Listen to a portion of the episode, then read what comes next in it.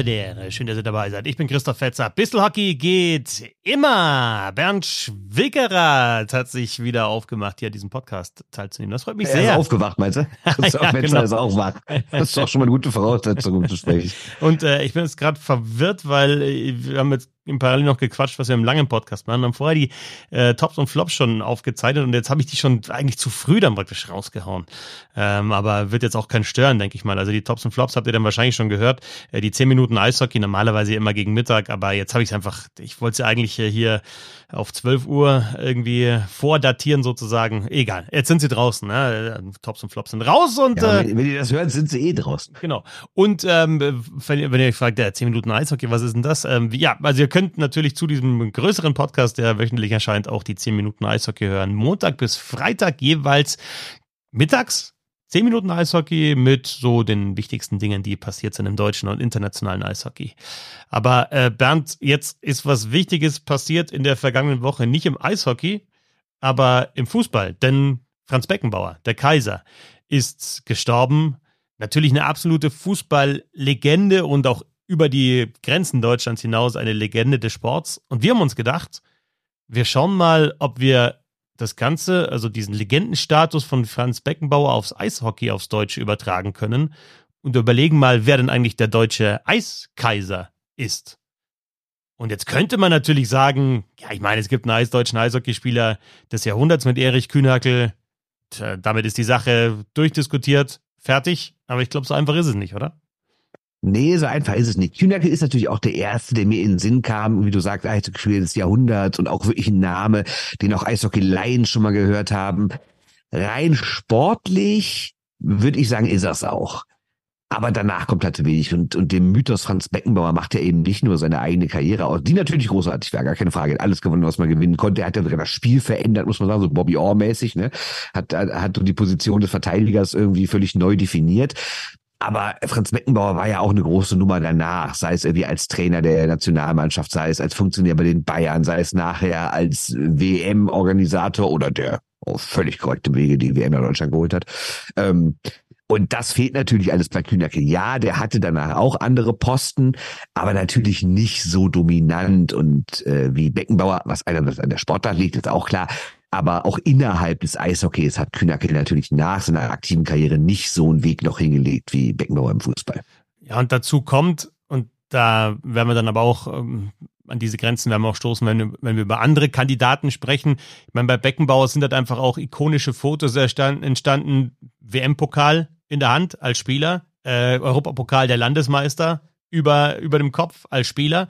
Ähm, dann natürlich auch WM-Pokal als Trainer oder da ist für mich das Foto, das natürlich alle irgendwie im Kopf haben, äh, in Rom äh, ganz alleine ja. äh, Gedanken verloren. Ne? Das ist so das, das Foto, da habe ich eher Matthäus mit dem Pokal dann im, im Kopf oder Rudi Völler und bei Beckenbauer ist es dieses eine Bild, dass er da nur über den Rasen schlendert nach dem Sieg gegen Argentinien im WM-Finale.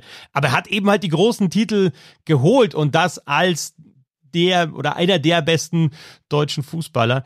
Ähm, und da sind wir halt im Eishockey ja nicht so weit, dass einer mit, äh, mit, mit wirklich auch, auch großen Qualitäten dann irgendwie die größten Titel auch gewinnt. Also Weltmeister wird und dann Stanley Cup-Sieger wäre es ja dann vergleichbar mit, mit dem Europapokal der Landesmeister.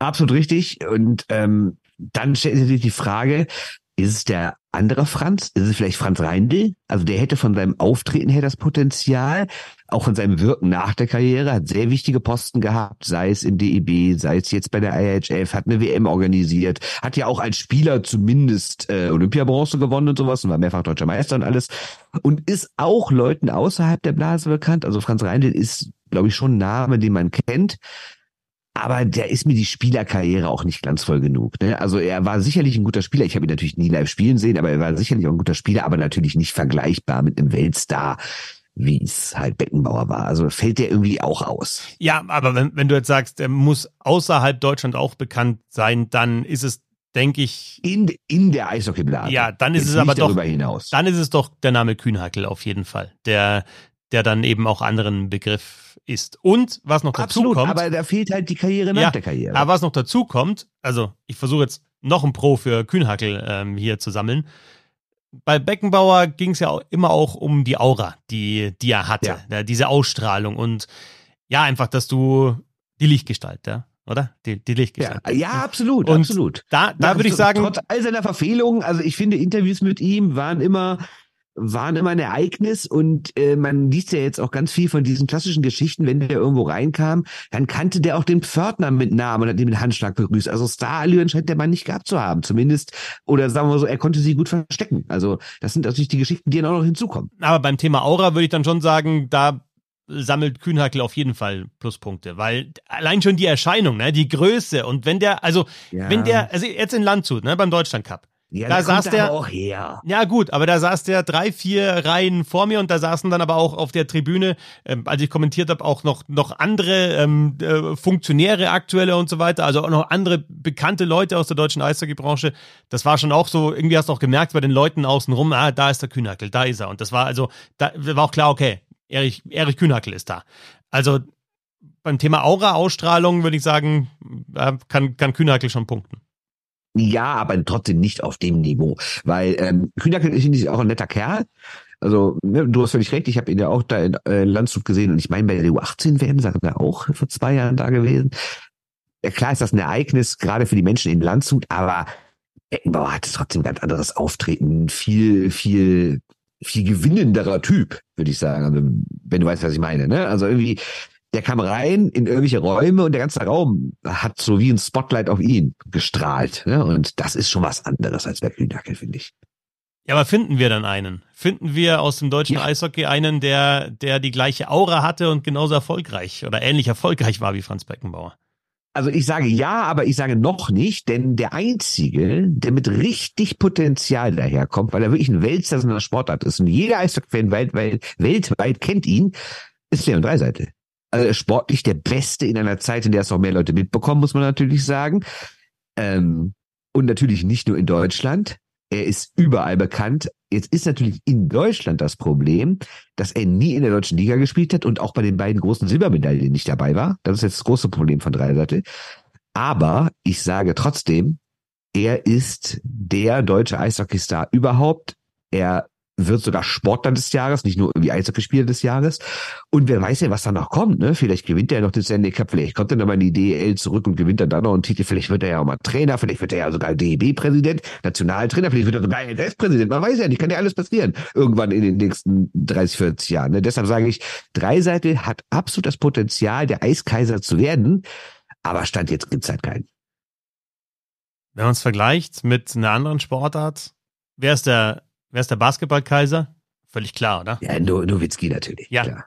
Aber, also, der war ja, also die Karriere ist natürlich jetzt, jetzt vorbei und er hat natürlich dann auch den Titel geholt und den hat Dreiseitel noch nicht geholt. Äh, Findest du, ist der Stanley Cup ähm, wichtig dafür, dann zu sagen, okay, das ist dann der Eisbeckenbauer, der Eiskaiser, Leon Dreiseitel, oder braucht er den Stanley Cup nicht dazu?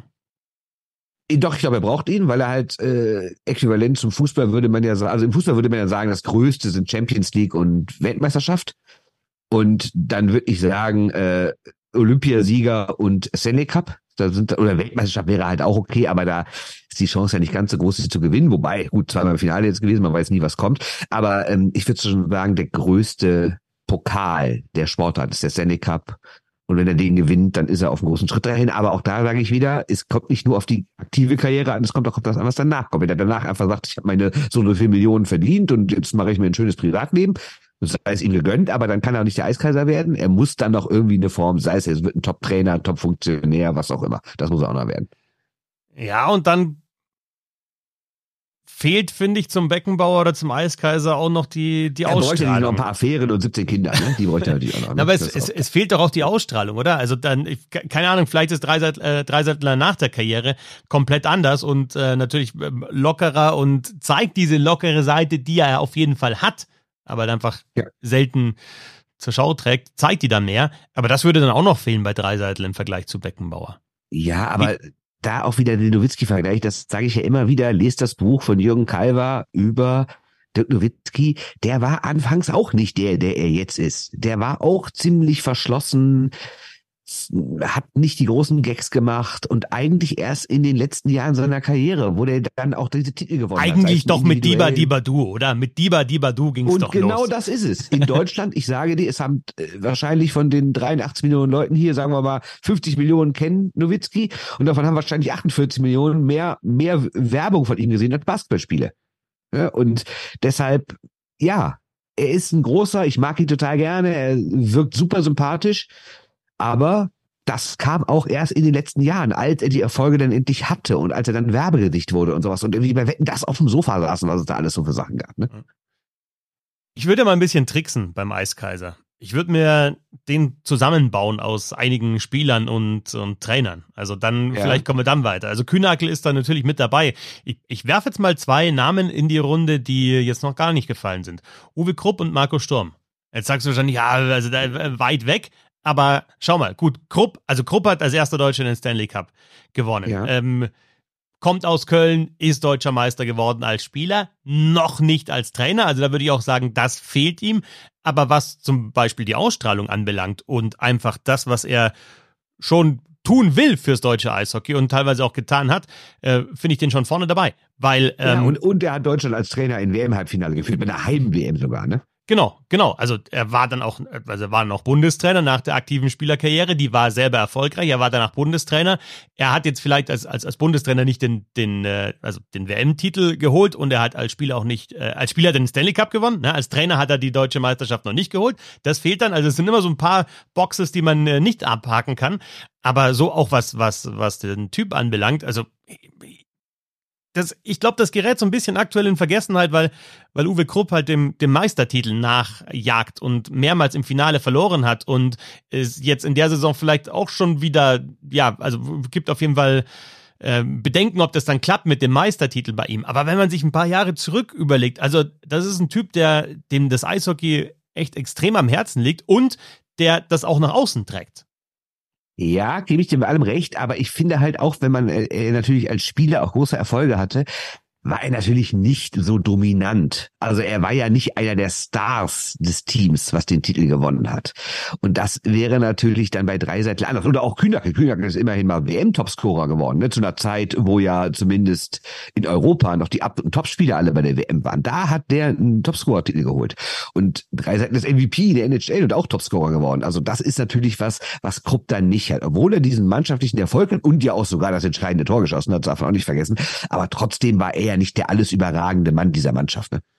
Das stimmt. Und bei Marco Sturm ist dann der Erfolg ähnlich, als Trainer auch ähnlich als Spieler nicht erfolgreich. Genau, also klar, genau. auch toll, tolle Aber wenn Rekorde du, für deutsche Spieler und alle, ne? Aber wenn du, wenn du, wenn du den Spieler suchst, dann, dann bleibst du eh bei Kühnhackel oder Dreiseitel hängen. Mehr, ja. mehr, mehr geht ja dann nicht. Äh? Also keiner war so ja. dominant, dass du sagen kannst, okay, das kommt irgendwie auch nur in die Nähe von, von Beckenbauer. Aber bei Sturm, erstens natürlich der Erfolg als Trainer mit, äh, mit Olympia Silber und dann auch so vom, Ach, schön. vom ganz ein Einschub ja. rein sportlich, also Gustav Wenecke und Rudi Ball, klar, da reden wir über fast vor 100 Jahren, aber die galten ja auch damals als so mit bester Eishockeyspieler Europas, ne? Also das waren tolle Leute, aber das ist natürlich so lange her, äh, das ist natürlich was ganz anderes. Ja, und auch nicht, also du musst ja schon auch Figuren nehmen aus einer Zeit,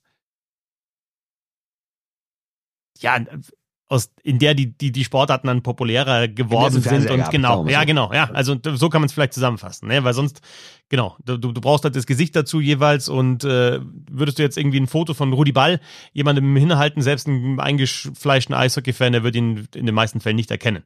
Ja, Natürlich nicht. Ja, genau. Ähm, äh, bei, bei, bei Sturm einfach auch noch so der, der Typ Marco Sturm, der, der einfach ja, extrem entspannt ist, finde ich. Äh, locker, das ja. kommt, geht auch so ein bisschen in Richtung Beckenbauer natürlich. Ähm, also ja, ich habe ihn jetzt nie persönlich äh, kennengelernt, äh, Franz Beckenbauer, aber von, von mehreren Kollegen, die auch mit ihm gearbeitet haben, gehört, das war einfach äh, ja fantastisch, wie, wie, wie es wirklich auch war, mit ihm zu arbeiten oder wie er mit den Leuten auch umgegangen ist. Und zwar nicht nur mit denen, bei denen er wusste, okay, bei denen muss er in Anführungsstrichen vielleicht äh, ein bisschen netter sein, sondern einfach mit bei allen. Bei habe ich was davon und so, ne? Genau, sondern mit allen. Ne?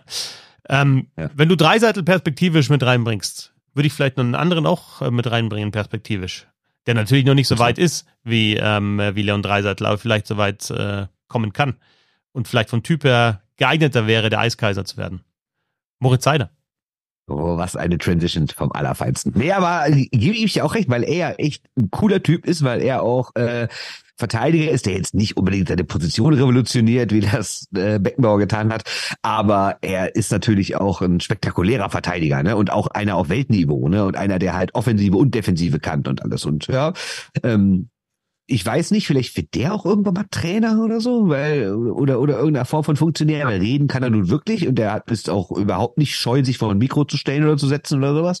Absolut, aber äh, ja, er wird natürlich gerade noch sehr überstrahlt von drei Seite. Das ist natürlich das andere. Ja, ne? also ich würde ihn von vom, vom Typ her hat er wahrscheinlich dann eher das, das Zeug, eben so eine Lichtgestalt äh, zu werden. Vom sportlichen Erfolg ist Dreiseitel viel, viel weiter. Also seiner müsste dann natürlich auch irgendwann mal die Norris Trophy äh, gewinnen. Ich meine, er hat jetzt zumindest ja. mal eine, eine persönliche Auszeichnung schon in der NHL bekommen mit der Carlo Trophy als bester Rookie, aber die Norris Trophy gewinnen, dann natürlich in Richtung Stanley Cup.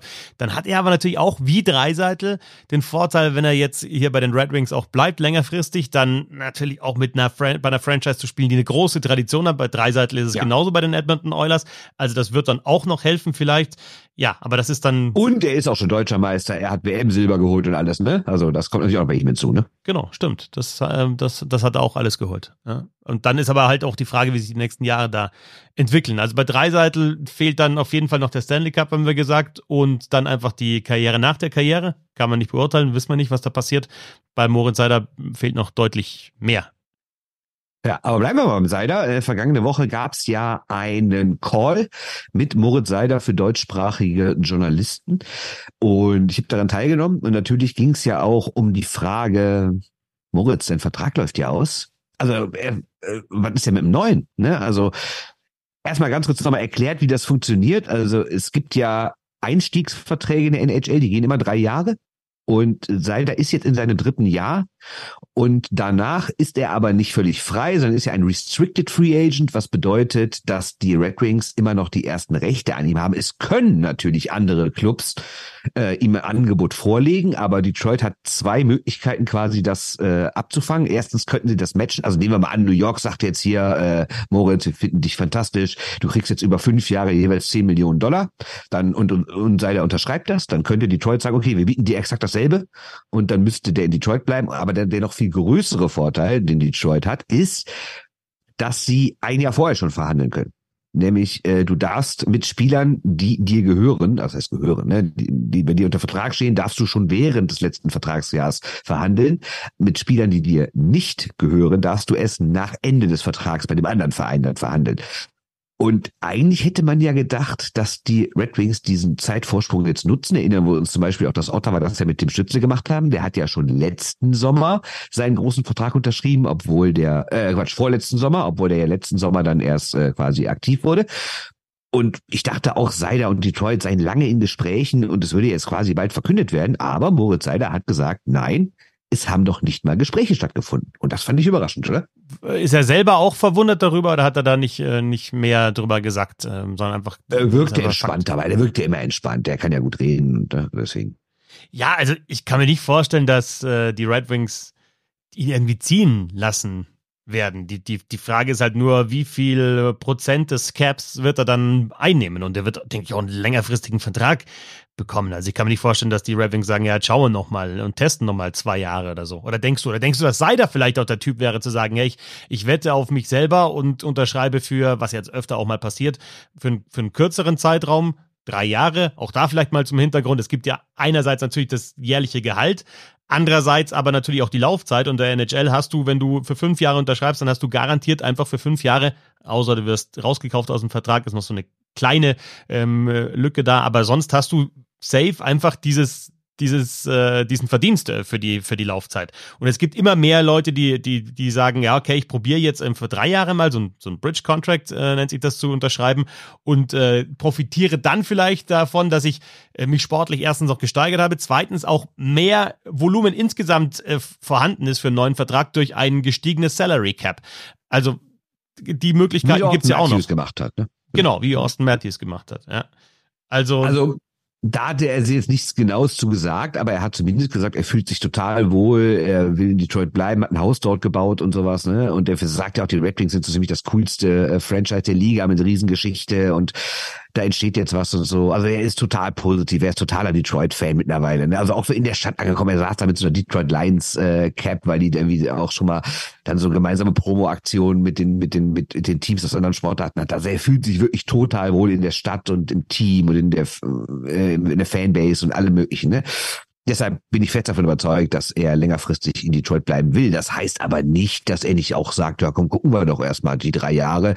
Ähm, vielleicht läuft's dann besser. Ne? Also, was heißt besser? Es läuft ja jetzt nicht schlecht oder so, ne? Aber ähm, vielleicht denkt er sich, in den nächsten drei Jahren mache ich nochmal solche Sprünge und das ganze Team wird auch besser, dass ich dann in drei Jahren nochmal einen viel, viel dickeren Vertrag unterschreiben kann. So explizit hat er nicht gesagt. Was er aber gesagt hat, es wird ein harter Kampf. Steve gibt die Millionen nicht so raus. Ne? Das hat er schon klar so gesagt. ne?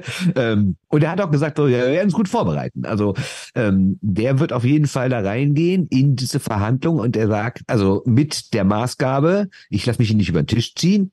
Ich hol alles raus, was geht. Das sagte er auch so, weil er sagt, die Karriere ist nicht so lang, die wir haben. Da muss man das Maximum rausholen. Er sagt aber auch, er wolle nicht übertreiben, weil was, also er hat dann sogar, äh, gut, er wurde auch genau auf, auf Nyland das Beispiel angesprochen, aber er hat dann irgendwie sowas gesagt wie, naja, irgendwie für vier Leute 50 Prozent des Salary Caps raushauen. Ich weiß nicht, ob das so gut ist, wenn man den Salary Cup gewinnen will. Also das war jetzt von mir paraphrasiert, der hat das nicht, nicht eins zu eins im O-Ton so gesagt, aber ungefähr hat das so gesagt. Was also auch heißt, er ist sich durchaus bewusst, dass sein Fra Vertrag natürlich nicht nur für ihn entscheidend ist, sondern auch für die Zukunft des Teams. Genau, und da sehe ich ihn schon so clever auch und so vorausschauend, dass er das wirklich mit, mit einkalkuliert und nicht das nur sagt, weil er sagen muss oder weil er dann vielleicht als guter Teamspieler dasteht, sondern einer, der, glaube ich, schon so weit denkt, okay, was will ich hier eigentlich mit diesen Detroit Red Wings erreichen? Mir gefällt's in der Stadt, ich bin angekommen, ich habe meine persönliche Auszeichnung schon erhalten, ich bin wirklich gut gestartet in meiner Karriere in Nordamerika und jetzt ist halt die Frage, hole ich auch diesen Stanley Cup? Sieht vielleicht auch bei Leon Dreiseitel, ja, auch schon individuelle Auszeichnungen, aber der jagt dem halt dann ähm, schon, schon länger hinterher. Und äh, insofern ist das auf jeden Fall eine gute Überlegung von ihm. Ja, definitiv. Also, es ist ja wirklich nur logisch. Ne? Weil was bringt's denn einem, wenn man die, also klar, Geld ist immer schön, aber ich sage auch, ob du jetzt irgendwie 8,5 oder 9,5 verdienst oder 10,1 oder 11,1, macht das wirklich noch den Riesenunterschied, wenn du dann nicht denkst, ach komm, ey, dafür macht auch irgendwie der Sport mehr Spaß, wir gewinnen mehr Spiele, wir holen Titel und alles. Also es ist immer schwierig. Ich würde halt auch sagen, vielleicht denkt sich Leon Dreiseiten insgeheim schon mal, ich so, hm, naja, die letzten Jahre habe ich ziemlich unter Wert gespielt. Ne? Und das gar nicht, dass er denkt, dass 8, irgendwas Millionen zu wenig Geld wäre, sondern wenn man es im Verhältnis zieht zu Spielern, die deutlich weniger leisten als er oder produzieren, sagen wir es mal so, und dafür deutlich mehr Geld kriegen. Da denkt man sich vielleicht schon am einen oder anderen Stelle so, ah, musste jetzt nicht sein. Ne? Andererseits die werden alle wissen, was sie morgen im Kühlschrank haben. Ne? Deswegen. Auf jeden Fall. Ich habe vor der Saison was gelesen dazu oder einen Artikel von vor der Saison gelesen, ähm, wo, äh, wo es hieß, also bei dem äh, thehockeywriters.com, dass Owen Powers Vertrag so eine ganz gute Vergleichsgröße wäre. Owen Power hat unterschrieben bei den Buffalo Sabres äh, sieben Jahre, 8,3 Millionen und da hieß es, ja, das wäre was, was für Seider auch ungefähr passen würde. Seider ist auf jeden Fall schon erfahrener als Power, ja, der wurde nach ihm gedraftet. Ähm, Seider kann natürlich auch argumentieren mit diesen ersten guten Jahren, die er in der NHL hatte, aber ansonsten so in die Richtung, also sieben Jahre, gut acht Millionen, können wir in die Richtung denken oder was glaubst du, wo, wo werden sie landen? Ja, definitiv. Also ich sehe den jetzt nicht auf KMK und Quinn News Niveau, aber ich würde sagen, in die Kategorie darunter kann man ihn schon einordnen. Ne? Also ja, vielleicht äh, hat er sich nicht so extrem gesteigert in den letzten zwei Jahren, aber man muss ja auch immer gucken, mit wem er zusammenspielt. Und dass das zweite Jahr eh immer schwierig wird und sowas. Aber ich meine, der Mann spielt irgendwie 24 Minuten pro Abend, macht locker einen halben Punkt pro Spiel. Also ich sehe den echt ein bisschen höher. Ich weiß nicht, ob er zweistellig verdienen muss, aber dieser klassische 9 Millionen Vertrag, der ja in den vergangenen Jahren häufiger an so Nummer 1 Verteidiger rausgegangen ist, also den sehe ich bei Seider aber definitiv, zumal ja das Salary Cap steigen wird. Also ist auch prozentual dann wäre, wären ja die 8 Millionen deutlich weniger als Leute, die aktuell 8 Millionen verdienen. Nee, also da sehe ich den schon höher.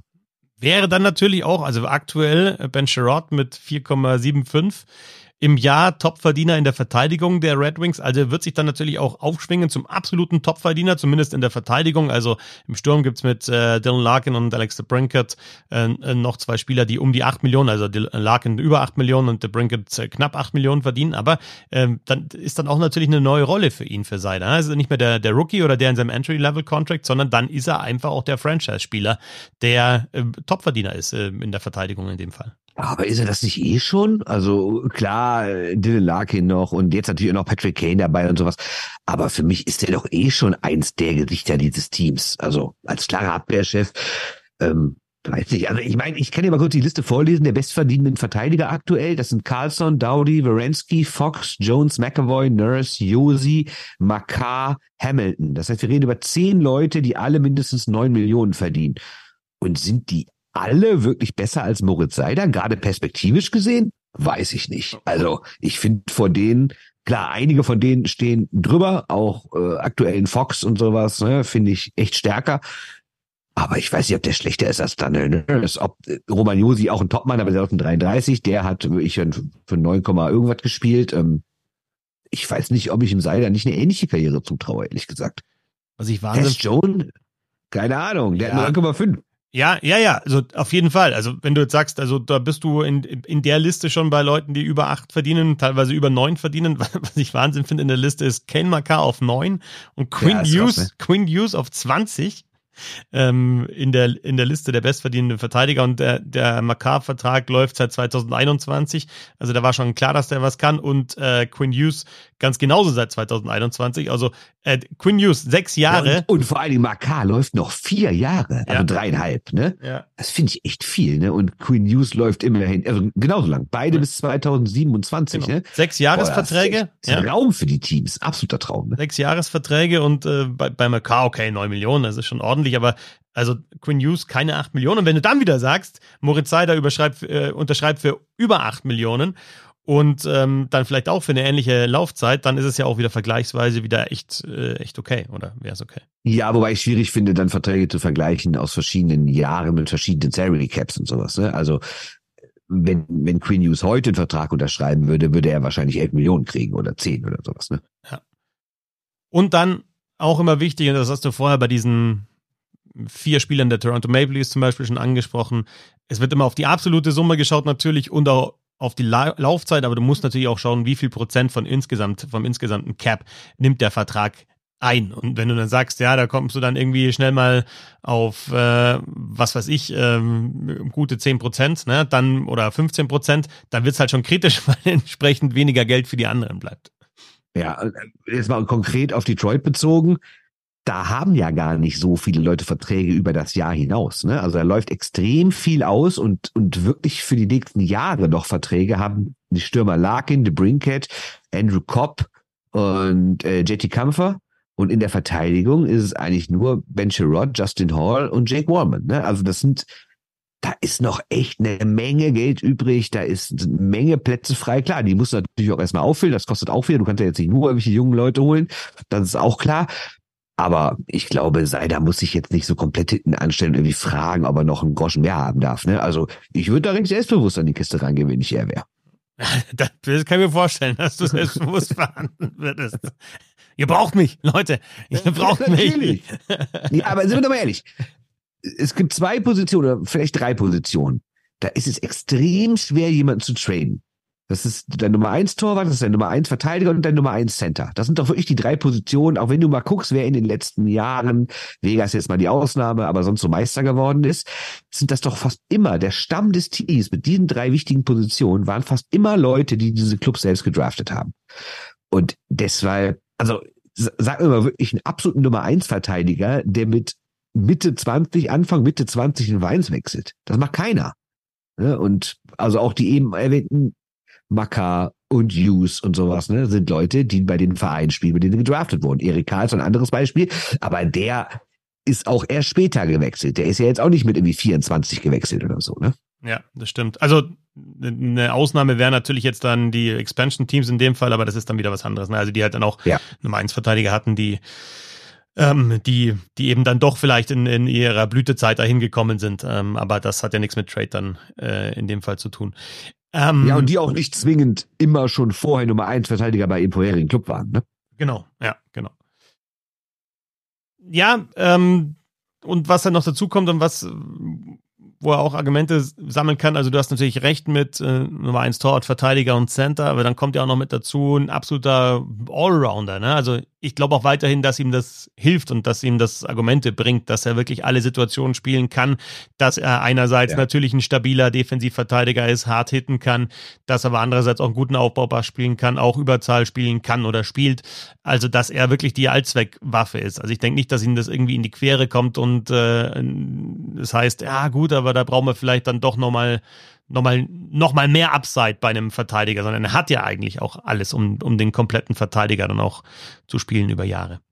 Genau, der hat jetzt auch nicht irgendwie so eine Fähigkeit, wo du sagst, ach, die war vielleicht vor fünf Jahren mal populär, die braucht halt keiner mehr, weil er kann ja auch die Füße bewegen. Ne? Wenn er jetzt irgendwie nur hart wäre oder sowas, könnte man vielleicht sagen, ich weiß nicht, ob das in den nächsten sechs, sieben, acht Jahren wirklich noch das ist, was in der aktuellen NHL dann benötigt wird, aber er bringt ja alles mit, um wirklich ein Star zu werden. Also er, eigentlich ist er ja schon einer, aber so ein richtiger Star zu werden. Ich weiß jetzt nicht, ob er auf dieses Makar-Use-Niveau kommen wird oder Fox, aber wie gesagt, ich sehe ihn jetzt schon eigentlich in der Kategorie darunter und ich weiß nicht, ob es zwingend schlechter wird in den nächsten Jahren mit mehr Erfahrung und besseren Mitspielern.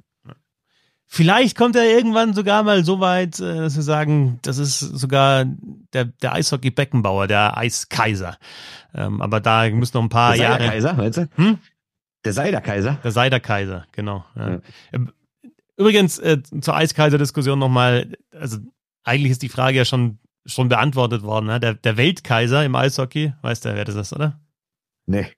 Grüße an Tom, äh, Flo und Wally. Äh, Florian Busch ist doch der Weltkaiser. So, ja, richtig, ja, ja, richtig, genau. Ja, also die meisten, die die die ähm, die Eisbären-Nerds früher gehört haben, werden wahrscheinlich gleich nach nach fünf Minuten diesen Podcast ausgeschaltet haben, weil sie gedacht haben, die Frage ist doch schon beantwortet. Was wollt ihr denn? Florian Busch ist der Weltkaiser, auch im Eishockey. Was diskutiert ihr jetzt eine Stunde darüber? Ja, stimmt. Haben wir Fehler gemacht. Ärgerlich. Gut, äh, so viel zum Eiskaiser und zu Moritz Seider. Und äh, wenn ihr Aktuelles hören wollt zum deutschen und internationalen Eishockey, dann doch gerne über die 10 Minuten Eishockey. Jeden Wochentag, Montag bis Freitag, immer mittags dann in euren Podcatchern. steady.de slash bisselhockey. Dort erfahrt ihr, wie ihr die 10 Minuten Eishockey abonnieren könnt. 2,50 im Monat sind's äh, für täglich Eishockey oder fast täglich. Bernd, danke dir. Christoph, danke dir. Und euch eine schöne Eishockeywoche. Servus. Tschö.